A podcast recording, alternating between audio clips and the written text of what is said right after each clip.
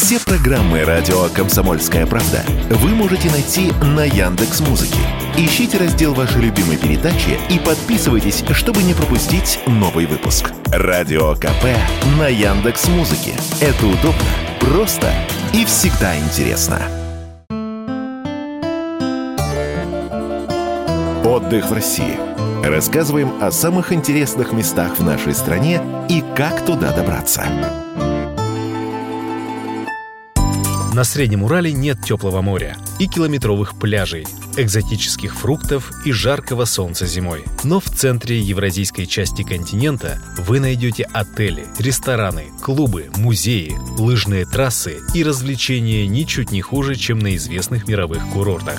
В регионе несколько сотен ресторанов с кухнями разных народов мира, а знаменитые уральские шанги с картофелем или брусникой, пельмени из трех видов мяса, пироги с черемухой, блюда из фермерских продуктов, лесных ягод, грибов, дичи составят конкуренцию деликатесам из экзотических стран.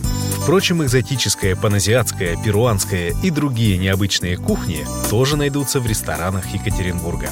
Погреться же можно в многочисленных термальных источниках и банях, рассказывает директор Центра развития туризма Свердловской области Марина Хлебникова. Зима на Урале – это, конечно же, сезон горячих источников. Искупаться на открытом воздухе в окружении снега и сосен с пользой для здоровья могут сделать не только моржи. У нас есть термальные источники с природной минеральной водой. Например, Баден-Баден, изумрудный берег, расположен в Реже, это 83 километра от Екатеринбурга. Термальный комплекс Акварель в Туринске, санаторий Нижние Сергии, многопрофильный курорт находится 93 километрах западнее Екатеринбурга. И все же зимой многие едут на Урал за активными видами отдыха. На территории Свердловской области находятся 12 горнолыжных комплексов, так что туристам есть из чего выбрать. Трассы различной сложности с бугельными или кресельными подъемниками и подсветкой, чтобы можно было кататься поздним вечером и даже ночью. Горнолыжные комплексы конкурируют не только склонами и перепадами высот, но и сервисом. Теплые комнаты для переодевания, детские комнаты, кафе и гостиницы. Эксперт в области туризма Наталья Аборина уверена, горнолыжные курорты Свердловской области понравятся даже тем, кто не любит кататься на лыжах или сноубордах. Если абстрагироваться о том, что маленькие горы, и мы 50 километров от Екатеринбурга, это выглядит как ну, европейский горнолыжный курорт. Хорошие костюмы, дорогое снаряжение, инструктор такой в фирменном комбинезоне. Ну, клево.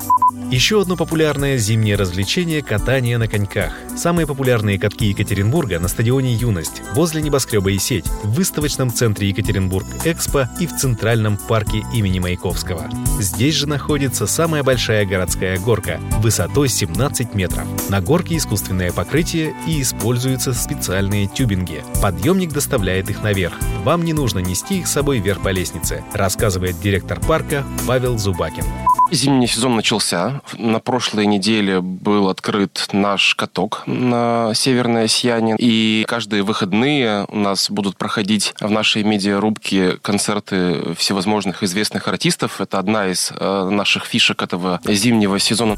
Ну а в конце своего зимнего путешествия на Урал туристы могут забраться на 54 этаж башни Высоцкий, где на крыше небоскреба находится единственный в России открытый бассейн. Представляете, сверху на вас падает снег, а вы в подогретом бассейне со стеклянными бортиками. Внизу сверкает огнями город. Вашим снимкам в соцсетях будут завидовать все знакомые. Как и завидовать рассказам о путешествии на границу Европы и Азии на Средний Урал. Сергей Одинцов, Людмила Варакина, Радио «Комсомольская правда», Екатеринбург.